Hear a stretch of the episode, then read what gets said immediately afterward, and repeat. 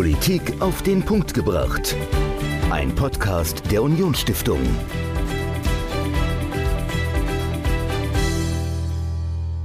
Hallo und herzlich willkommen zur neuesten Folge unseres Podcasts. Michael, ich habe eine Frage an dich. Du wohnst ja in Hasborn oder wie ihr sagt, Haschborn. Ist ja relativ klein. Wie kommen denn da Informationen aus dem Rathaus in Tolai bis zu euch nach Haschborn? Geht das über den Flurfunk? Also hat der Nachbar da irgendwas gehört?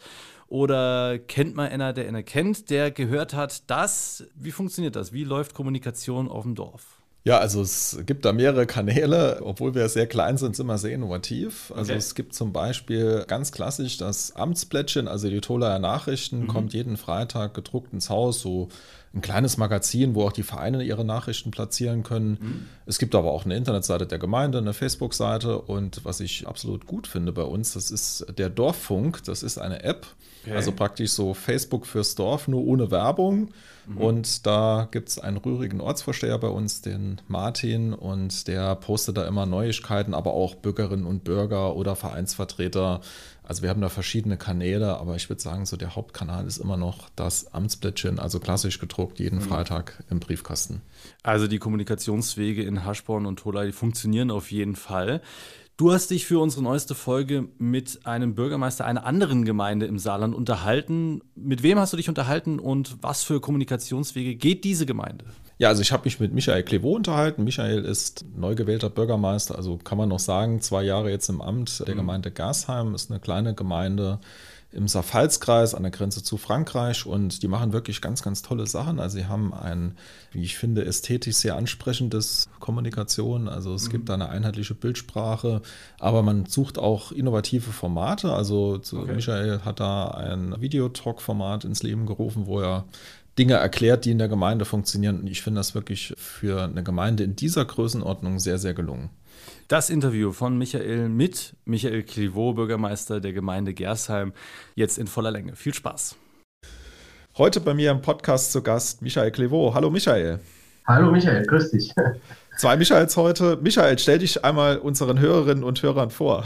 Michael Clivaux, 42 Jahre, Bürgermeister der Gemeinde Gersheim, wie ihr schon mal gesagt. Und ja, im Amt jetzt seit dem 1. Januar 2020, also nur wenige Monate vor der Pandemie. Also eigentlich war ich nur drei Monate im Normalbetrieb und seitdem dann eher schon wieder im Krisenmodus. Ich bin eigentlich Informatiker von Hause aus, wie man so schön sagt, habe Deutsch-Französischen Hochschulinstitut Deutsch Informatik studiert und war auch viele, viele Jahre in der IT-Branche tätig als Projektmanager und Business Development Manager, die Bezeichnung.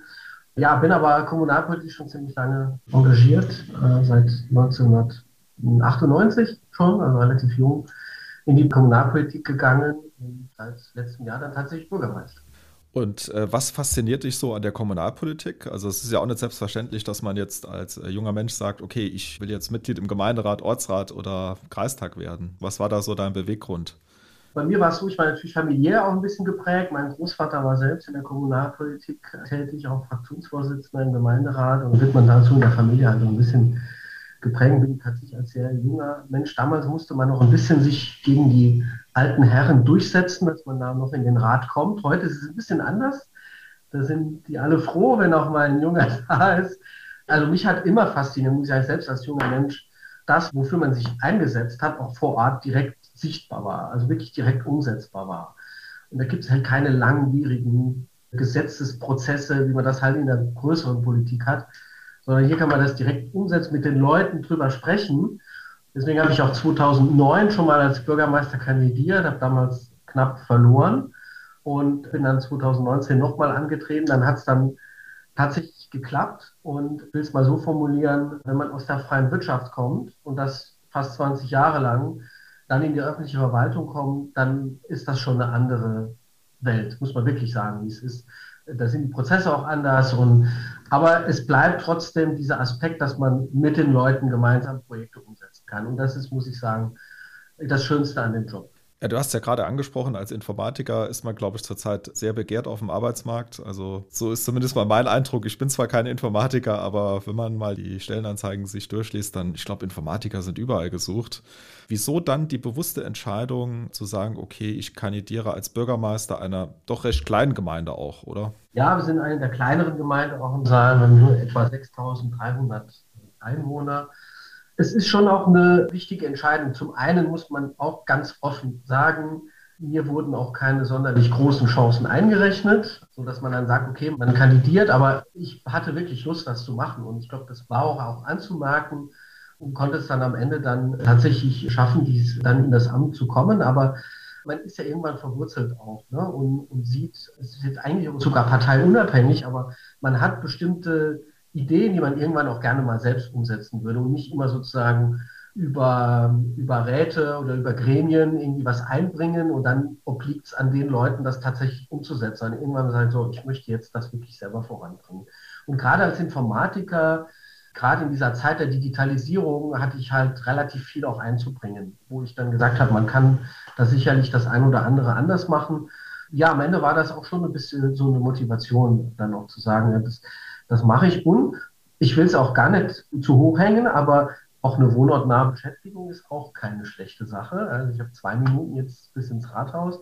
Vorher musste ich pendeln. Ich war viel im Außendienst in ganz Europa, also in Deutschland, in Österreich, in der Schweiz, auch in Frankreich teilweise.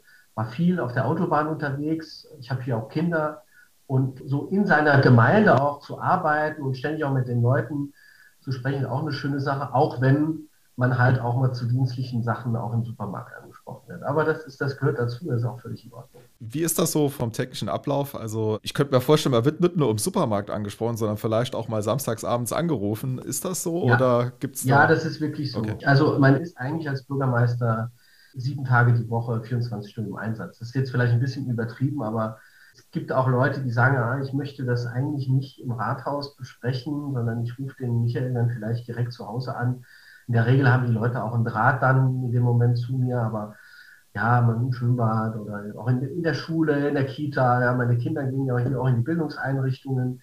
Natürlich abends in der Kneipe, wenn die Pandemie mal wieder vorbei ist, wird das sicherlich auch nochmal ein Thema sein. Aber mit Ausnahme der zwei Wochen Jahresurlaub, wo ich dann wegfahre und dann Handy aus ist und E-Mail nicht gelesen werden, bin ich eigentlich das ganze Jahr über mehr oder weniger verfügbar. Ja, Genau, kommen wir zu einem ganz anderen Thema. Und zwar, ihr wart ja die Durchstarter Kommune beim Social Media Briefing der Unionsstiftung im Januar. Also wir machen ja mit der Unionsstiftung ein monatliches Briefing, wo wir uns anschauen, was machen die Gemeinden, was machen die Ministerien oder was machen auch sonstige politische Akteure wie Abgeordnete auf den Social Media Plattformen.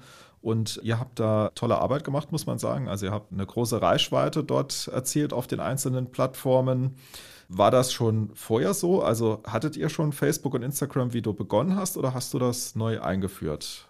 Zunächst mal der Unionsstiftung ein großes Kompliment für diesen Social Media Monitor, den erwarten wir immer monatlich, immer mit großer Spannung, weil das für uns auch so eine Art Gradmessung ist, wie wir uns auch gegenüber anderen, ja, manchmal vergleichbaren, aber auch größeren Organisationseinheiten so messen können.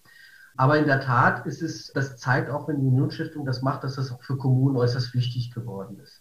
Wir hatten das zwar, also wir hatten nur Facebook ganz zu Beginn, als ich kam, aber das wurde sehr unterdurchschnittlich genutzt. Also vielleicht mal so ein Post im Monat oder gerade wenn mal vielleicht eine Veranstaltung war oder wenn das Freibad mal eröffnet hat, aber keine regelmäßige Kommunikation über Facebook. Und jetzt weiß ja jeder, wenn man nicht regelmäßig kommuniziert, dann das mögen die Algorithmen auch nicht so gerne. Ja, dann verschwinden die Accounts auch ein bisschen so aus dem Blickfeld. Und deswegen war es uns wichtig, da eine Social Media Strategie aufzubauen. Ich habe dann erstmal mit, mit Bordmitteln im Jahr 2020 und da war es ja extrem wichtig eigentlich, wenn man kontaktlos kommunizieren wollte und zwar relativ zeitnah. Also ich glaube, die Pandemie hat uns da nochmal auch einen Schub gegeben sage ich mal, erstmal die Intensität erhöht der Kommunikation und dann kam als zweite Phase die Professionalisierung der Kommunikation. Und ich habe, auch wenn wir eine Gemeinde sind, da kommen wir vielleicht später nochmal drauf zu sprechen, die ja klein und nicht sonderlich auf Rosen gebettet ist, was die Finanzen anbelangt, habe ich mich dennoch entschieden, jemand einzustellen, der sich um das Thema Öffentlichkeitsarbeit und Digitalisierung äh, kümmert und auch Erfahrung im Social-Media-Bereich hat. Das hat sich, glaube ich, auch nochmal bewertet, dass wir einen einheitlichen Social-Media-Auftritt haben, dass wir auch noch ein paar andere Plattformen je nach Zielgruppe auch ansprechen, dass wir uns auch einen Social-Media-Plan geben, also was wollen wir wann noch tatsächlich veröffentlichen und auch versuchen, und das war mir auch wichtig, eine Interaktion mit den Bürgerinnen und Bürgern, weil nur eine Richtung zu kommunizieren, das ist eigentlich sinnlos. Ja, dann davon informiert man vielleicht, aber auf der anderen Seite kriegt man keine sonderlich große Aufmerksamkeit. Ich glaube, da haben wir schon einiges auf den Weg bringen können. Und wie sind auch so die Rückmeldungen? Also du hast ja auch so ein Videoformat, habe ich gesehen, wo du nochmal das eine oder andere aufgreifst an Themen. Also gibt es da auch junge Leute, die sagen, okay, jetzt habe ich das erste Mal was von der Gemeinde gehört, vielen Dank oder wie sieht das aus? Also wir kriegen sehr positive Rückmeldungen. In der Tat habe ich ein Videoformat ins Leben gerufen, das äh, nennt sich Vlogbuch. Das hat sicherlich ein bisschen mit meiner Star Trek-Affinität zu tun, dass wir dann das Logbuch des Captain sozusagen ein bisschen umgesetzt haben und als Videoblog, also als Blogbuch. Und eigentlich hatte ich bei meiner ersten Ausgabe ich gesagt, ja, in unregelmäßigen Abständen vielleicht so einmal im Monat. Und dann haben wir das erste Blogbuch, das ist dann immer so zehn, also schon relativ lang, weil ich versuche dann immer über alle Themen mal zu informieren, die gerade so äh, aktuell sind und rufe auch dazu auf, uns Rückmeldungen dazu zu geben. Und nach der ersten Ausgabe haben wir so viel positive Rückmeldungen bekommen und die Leute gesagt haben, wie vier Wochen? Nee, also so lange können wir jetzt nicht warten. Das ist so interessant, dass ihr das bitte häufiger machen solltet. Jetzt machen wir es ja unregelmäßig, wann es gerade auch zeitlich passt und ob genügend Themen auch da sind. Aber auch das hat extrem viel Engagement auch hervorgerufen auf den sozialen Plattformen, weil wir, glaube ich, damit auch ein Format haben in Ergänzung zu anderen Kanälen und Formaten, wo wir eine ganz bestimmte Zielgruppe auch erreichen. Und ich kriege echt, das hat mich sehr gefreut, muss ich sagen, auch Rückmeldungen, wo Leute sagen, ja, wir setzen uns abends auf die Couch und gucken uns das an. Und die schönste Rückmeldung, die ich gekriegt habe, ist, mein Gott, meine Gemeinde wird modern, was habt ihr aus meiner Gemeinde gemacht? Also positiv gesehen. Und das freut uns einfach, dass wir da an der Stelle und wir haben uns auch bei uns in die Prozesse eingebunden. Also es geht immer eine Mail auch an die, an die Abteilungsleiter raus. So, morgen ist wieder ein Vlogbuch. Welche Themen sind aus eurer Sicht wichtig? Habt ihr irgendwie Bürgerrückmeldungen bekommen? Das versuchen wir dann auch in das Format ein bisschen einfließen zu lassen. Mhm. Du hast ja eben gesagt, ihr macht das mit Bordmitteln oder ihr habt eine, eine Stelle geschaffen im Bereich Öffentlichkeitsarbeit. Also war das jetzt, und äh, ich muss sagen, mir gefällt das wirklich sehr gut, weil es sehr, sehr konsistent ist. Das CI ist sehr, sehr schön und durchgängig angewandt. Also das macht ja auch nicht jeder. Also Facebook, Instagram, LinkedIn habe ich gesehen und auch die Webseite, das sieht ähnlich aus. Also man man hat eine einheitliche Bildsprache. War das jetzt ein Riesenaufwand, sowas zu implementieren? Also habt ihr da richtig, richtig viel Geld in die Hand genommen oder war es noch vertretbar für eine, ich sage jetzt mal, kleine Kommune? Also wie, wie war da eure Erfahrung? Ja, also wir haben es in der Tat stufenweise gemacht, aber für unsere Gemeinde ist das tatsächlich nicht viel Geld, was wir da, äh, nicht wenig Geld, was wir da investiert haben. Also für unsere Verhältnisse, so ein größeres Unternehmen oder eine größere Stadt würde sagen, na, Peanuts, das jetzt nicht der Rede wert, aber für uns ist natürlich immer alles relativ groß. Zum einen ist natürlich Personal, ist immer ein größerer Kostenfaktor. Und da haben wir, also wir haben uns eine neue Bildsprache gegeben, wie du es ja eben schon erwähnt hast, also ein neues Logo, ein neues Motto, eine einheitliche Schriftart, ein Farbset und auch ein komplettes Corporate Design, wo wir auch in der Printwelt auch entsprechend einheitlich auftreten und daran auch eine neue Webseite. Eigentlich war die Webseite jetzt das teuerste, muss man sagen. Aber sobald IT-Kompetenz mit reinkommt, ist halt so eine Sache. Und jetzt wollen wir halt die Fahrzeuge neu beschriften. Also unser Ziel da ist auch, sag ich mal, eine gewisse Modernität auch nach außen nochmal zu zeigen. Und die Intention dabei ist eigentlich, und das ist, glaube ich, unabhängig von der Größe der Gemeinde, wir haben hier ein extrem touristisches Potenzial. Ja, und Leute außerhalb der Gemeinde zu uns zu locken, das werden wir über 0815 Mittel nicht schaffen. Also wir müssen einfach auch vom Auftritt professionell und attraktiv sein. Und ich glaube, am Ende lohnt sich so eine Investition, auch für eine kleine Gemeinde mit kleinem Budget. Das ist, glaube ich, schon äh, so das Wichtige an der Stelle. Mhm. Jetzt zum Beispiel Instagram, habt ihr das dann auch bewusst gemacht, um Leute die Schönheit der Biosphärenregion irgendwie näher zu bringen oder um eher junge Leute anzusprechen? Also was waren da eure Intentionen? bei Instagram? Du hast die beiden Zielgruppen erwähnt. Wir stellen ja schon fest, wir gucken uns auch ein bisschen die Trends an und wir stellen ja schon fest, dass die Gruppe der jüngeren Menschen auf Facebook ja eher abnimmt und das sage ich mal, sich das im Moment so in andere Altersgruppen konzentriert und auf Instagram eher jüngere, wobei auch da die ganz Jungen auch wiederum woanders sind, aber auch eher eine jüngere Zielgruppe, die vor allen Dingen auch eher auf Bildsprache äh, setzt. Das ist ja das Zentrale bei Instagram. Und das Zweite ist, und vielleicht auch da die Kombination ist, wenn wir natürlich das touristische Potenzial der Gemeinde präsentieren wollen, dann können wir das am besten über Bilder machen, über Landschaften, über Attraktionen. Und ich glaube, das Engagement auch, also Bürgerinnen und Bürger oder auch Interessenten zu aktivieren, sich mit der Gemeinde zu beschäftigen, ist dann halt über die Bildsprache viel einfacher. Und ich glaube, was, was bei Instagram bei uns noch eine zweite Rolle spielt, die Interaktion zwischen Accounts, also sprich die, die Aufmerksamkeit für unseren Account zu bekommen, ist aufgrund der Instagram-Algorithmen, wenn man sich viel in den touristischen Bereich bewegt, einfacher. Also sprich, wenn die Gemeinde Gersheim viele Kanäle abonniert hat, die sich mit Tourismus beschäftigen, werden wir bei Personen, die sich auch mit Tourismus beschäftigen, eher unsere Beiträge gezeigt bekommen, als äh, es auf Facebook der Fall ist. Und auch von dieser Strategie heraus haben wir auch gesagt, wir müssen viel mehr auf Instagram machen, bedienen mittlerweile. Wir haben uns auch, sage ich mal, entsprechende Software auch lizenziert, wo wir diese Kanäle auch zeitgleich und Kanalen bedarfsgerecht, was Bildformate, was technische Möglichkeiten der diversen Plattformen anbelangt, auch optimal bedienen können. Okay, ist ja auch eine wichtige Sache, dass man jetzt nicht irgendwie das Amtsplättchen eins zu eins bei Facebook postet, sondern dass halt immer auf die Plattform angepasst ist. Ich glaube, den Fehler machen auch noch relativ viele. Dann habe ich gesehen, ihr seid auf LinkedIn. Wieso seid ihr auf LinkedIn? Was war da eure Intention? Ja, also auf LinkedIn ist eher der Netzwerkgedanke zu sehen. Wir sind eine Kommune, die jetzt versucht, auch in dem Bereich Digitalisierung, Klar, natürlich im Bereich Tourismus, aber auch im Bereich Elektromobilität, im Bereich nachhaltige Mobilität. Und Experten in dem Bereich kriegt man halt eher in den Fachforen, in den Fachplattformen. Und dafür ist Facebook und Instagram eher ungeeignet.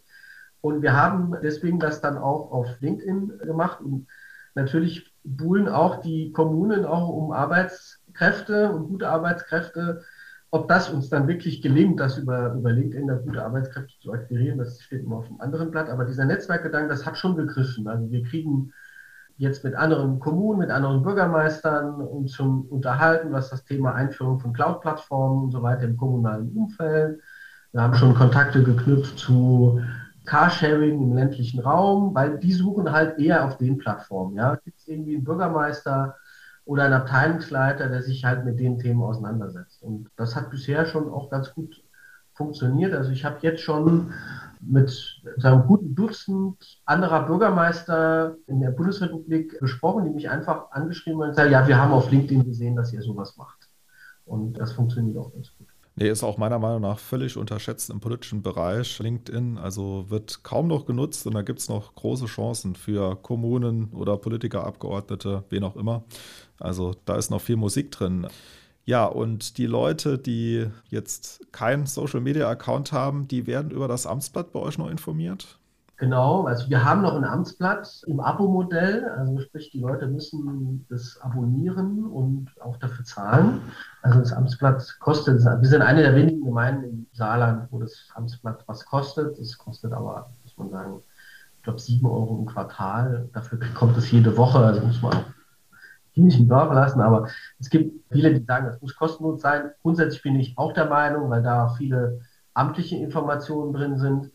Aber wir haben das, jetzt wird es ein bisschen beamtentechnisch, wir haben unsere Bekanntmachungssatzung, ich glaube, sowas gibt es auch nur in Deutschland, so geändert, dass unser erstes Bekanntmachungsmedium die Internetseite ist und nicht mehr das Amtsblatt. Wir haben das jetzt ins Digitale übertragen.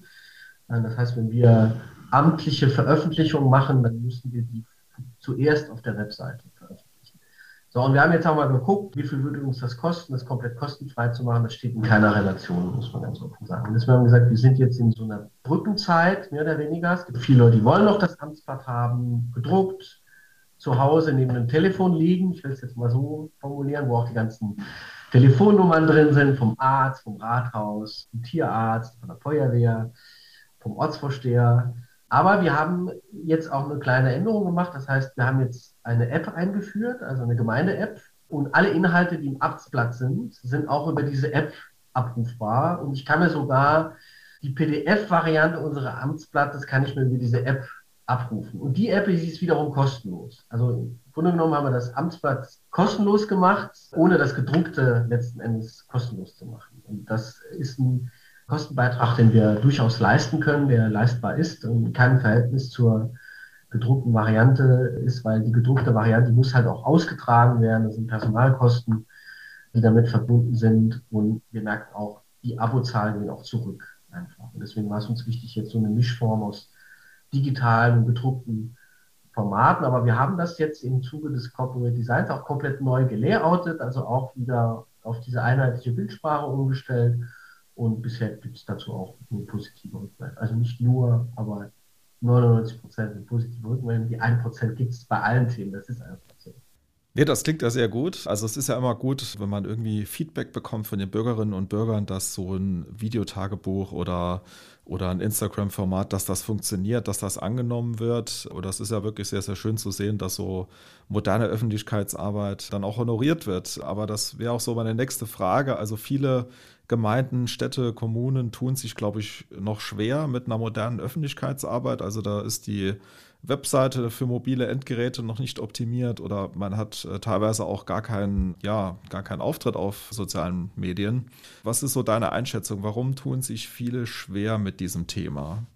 Na, ich glaube, weil sie sich mit den Fakten vielleicht nicht auseinandersetzen. Für uns war es auch eigentlich schon, schon klar, zum Beispiel bei der Webseite, äh, da muss man nur in die Statistiken der Website reinschauen und feststellen, dass mittlerweile eine deutliche Mehrheit auf unserer Webseite, egal ob sie vorher mobilfähig war, was sie nicht war, ist oder nicht, über das mobile Endgeräte.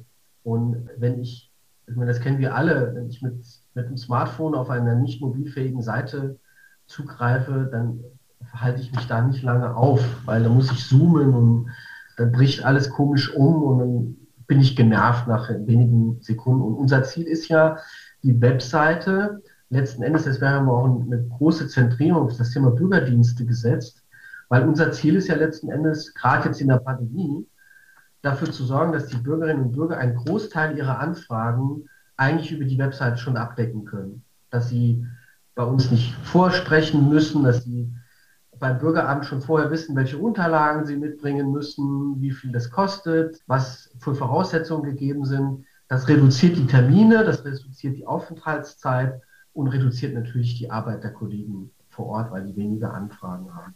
Und wenn die Leute abends auf, kennen wir doch alle von uns selbst, abends auf der Couch, in der Regel läuft der Fernseher sogar noch mit, das Tablet oder das Smartphone auf dem Schoß haben und schnell noch was gucken, dann braucht man halt entsprechendes Angebot auch im, im Internet.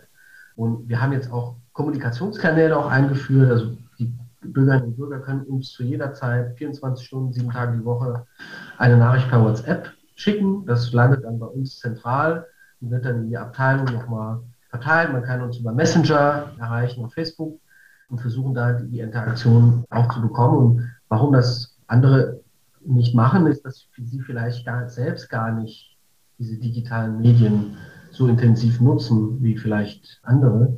Aber wir stellen einfach fest, dass es auch übrigens nicht mehr nur eine Frage des Alters ist, dass viele, auch ältere Menschen, auch die digitalen Angebote nutzen, vielleicht nicht ganz so locker und flockig von der Hand wie jetzt äh, Jüngere, aber die nutzen das schon. Ne? Wir haben es beispielsweise daran festgestellt, dass wir jetzt viele Dienstleistungen digital umgesetzt haben. Also man musste sich letztes Jahr sein Ticket fürs Freibad online kaufen. Das hat an sich gut funktioniert. Auch ältere Leute sind damit gut klargekommen. Und ich kann jetzt nicht für, für andere Kollegen sprechen, aber ich glaube, die, die, sind, glaube ich, auch der Meinung, dass die Kosten, die man dafür aufwenden muss, dem Ertrag nicht gerechtfertigt sind. Das sehe ich einfach anders.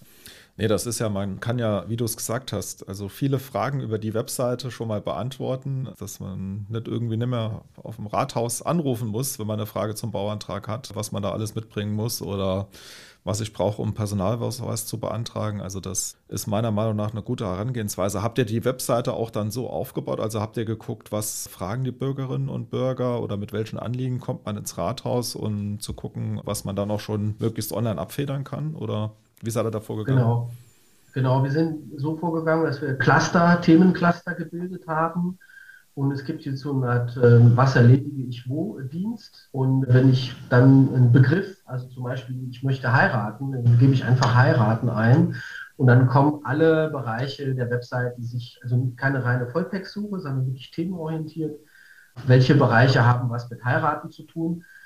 Ist insofern manchmal ein bisschen ungünstig, weil wenn ich heiraten eingebe, dann kommt auch der Bereich, der mit Scheidung zu tun hat, aber das ist, gehört halt nochmal mit dazu, ja, das ist der gleiche Themenbereich. Aber sonst versuchen wir halt anhand der, der verschiedenen Bereiche, die im, gerade im Bürgeramt aufkommen, das äh, zu clustern. Und das haben wir auch im letzten Jahr sogar schon machen müssen, weil wir haben auch ein digitales System fürs Bürgeramt eingeführt, damit die Leute ihr, ihren Termin reservieren. Also sprich, der Bürger geht bei uns auf die Website und sagt, ich möchte jetzt einen Termin beim Bürgeramt reservieren. Und er sagt nicht einfach, ich will einen Termin haben, sondern er sagt auch wofür. Da gibt es so verschiedene Bereiche. Und da sage ich zum Beispiel, ich möchte einen neuen Personalausweis beantragen. Und die Kollegen haben dann Pi mal Daumen geschätzt, wie lange halten sich die Leute auf für so einen Personalausweis. Und dann kriegt er einen Slot, der genau so lange ist, wie die Kollegen das eingeschätzt haben, also 15 Minuten. Und dann kriegt er in seine E-Mail-Bestätigung, Sie müssen das und das und das und das mitbringen. Und dann kann der Mitarbeiter für 15 Minuten geblockt werden und direkt danach kann er den nächsten Termin dann machen. Und so waren wir ohnehin gezwungen, mal zu gucken, was sind dann so die Anfragen, die es gibt, welche Unterlagen muss man da mitbringen, wie viel Zeit muss man dafür aufbringen. Das hat uns auch ein bisschen geholfen, das ein bisschen zu strukturieren. Mhm. Also wahrscheinlich ein Prozess, der auch ein bisschen Arbeit erfordert hat, aber der dann letztendlich für lange Zeit dann auch Erleichterung mitbringt für die Kolleginnen und Kollegen wahrscheinlich auch. Genau, ja. die wollen das auch beibehalten, auch wenn die Pandemie vorbei ist. Ja. Ja, vielleicht so zum Abschluss mal noch eine Einschätzung von dir. Wenn ich jetzt eine Gemeinde bin, die vielleicht eine Webseite hat, die nicht so modern ist, die noch nicht auf Facebook oder Instagram vertreten ist, also wie sollte man denn da vorgehen, um den Einstieg zu finden? Also was wären da deine Tipps? Also ich hatte natürlich den Vorteil, dass ich als Projektleiter viele Jahre solche Projekte begleitet habe. Und mir wäre es eigentlich bei einer Kommune wichtig gewesen, jetzt auch die Bürgerinnen und Bürger auch ein bisschen zu befragen. Das war jetzt aufgrund der Pandemie nicht möglich, auch wenn es eigentlich unser Plan gewesen wäre, also auch mal Workshops zu machen. Was erwartet denn der Bürger von so einer Website? Das war jetzt leider nicht möglich, was ich sehr schade fand. Dafür haben wir aber, weil das auch wichtig ist, eine Arbeitsgruppe im Rathaus gegründet. Da haben wir dann das Bürgeramt, also gerade die Zielgruppen im Rathaus, die mit Bürgerinnen und Bürgern zu tun haben. Also sprich das Bürgeramt, das Ordnungsamt, also die Ortspolizeibehörde, das Bauamt, das Kulturamt, insbesondere in dem Bereich Kita, Schulen. Und dort haben wir dann gesagt, lass uns mal überlegen, welche Inhalte müssen wir auf der Webseite unterbringen, welche Ziele haben wir eigentlich mit der Website.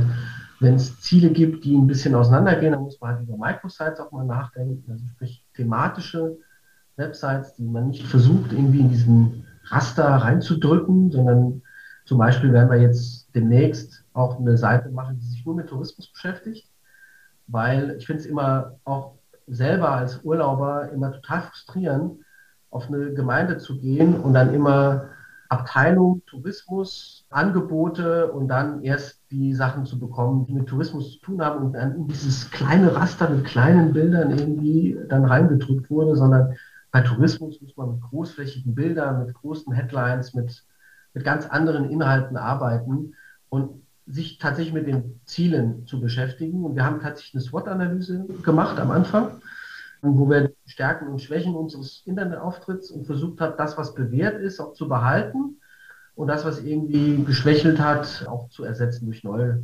Konzepte. Wir haben jetzt zum Beispiel keine Spalte mehr. Es gibt eine Spalte, wo alle Inhalte drin sind, weil das einfach für die Mobilfähigkeit äh, viel besser ist und haben vor allen Dingen auch, das ist auch, denke ich, wichtig, vom Smartphone her gedacht und nicht vom Desktop, wo man viel mehr Inhalte, viel großflächiger die Sachen unterbekommt, sondern versucht vom Smartphone her zu denken, weil wir jetzt wissen, die meisten unserer Bürgerinnen und Bürger greifen über Smartphones zu und deswegen muss es für die zunächst optimiert sein. Nee, wirklich sehr, sehr interessante Einblicke in eure Arbeit. Und ja, Michael, ich danke dir ganz recht herzlich für das Gespräch und sage bis bald. Ciao. Bis bald. Ciao. Michael Clivaux, Bürgermeister der Gemeinde Gersheim, im Gespräch mit Michael über das Thema Kommunikation in Kommunen. Und bei dem Thema Kommunikation ist ja auch immer ein Thema, das da immer mitschwingt und das eigentlich super nervig ist, das Thema Datenschutz. Michael, wie sehr bist du denn genervt vom Datenschutz? Ja, bin ich wirklich genervt vom Datenschutz. Also ich finde, das Thema wird ein bisschen aufgebauscht. Also mhm. es ist sehr angstbehaftet ja. in Deutschland. Und ja, ich sage immer, Datenschutz hat dazu beigetragen, dass Facebook und Amazon, dass die noch größer geworden sind. Und so der kleine Online-Shop um die Ecke, der hat dann irgendwie geschlossen wegen der DSGVO. Ist natürlich ein wichtiges Thema. Also man sollte jetzt da natürlich auch in Riege vorschieben. Aber ich würde sagen, so die großen, die man treffen wollte, die hat man nicht getroffen. Genau über dieses Thema, über die Datenschutzgrundverordnung, die Umsetzung in Deutschland, in anderen europäischen Ländern und ob wir uns wirklich einen Gefallen mit der Umsetzung getan haben oder ob sie ein Klotz am Bein der Digitalisierung ist. Darüber spreche ich nächste Woche mit Stefan Hessel, Rechtsanwalt, Datenschutzexperten. Und genau, die ganze Folge hört ihr nächsten Sonntag. Und bis dahin könnt ihr uns schreiben, ganz datenschutzkonform per Mail an podcast.unionstiftung.de oder ihr findet uns auch auf allen sozialen Kanälen, LinkedIn, Twitter, Instagram, Facebook und YouTube. Da sind wir überall zu Hause und dort findet ihr uns, könnt uns schreiben oder gucken, was wir sonst so machen. Unsere Vorträge, Veranstaltungen und andere Events findet ihr alle dort. Und dann hören wir uns nächste Woche wieder. Bis dahin. Politik auf den Punkt gebracht. Ein Podcast der Unionsstiftung.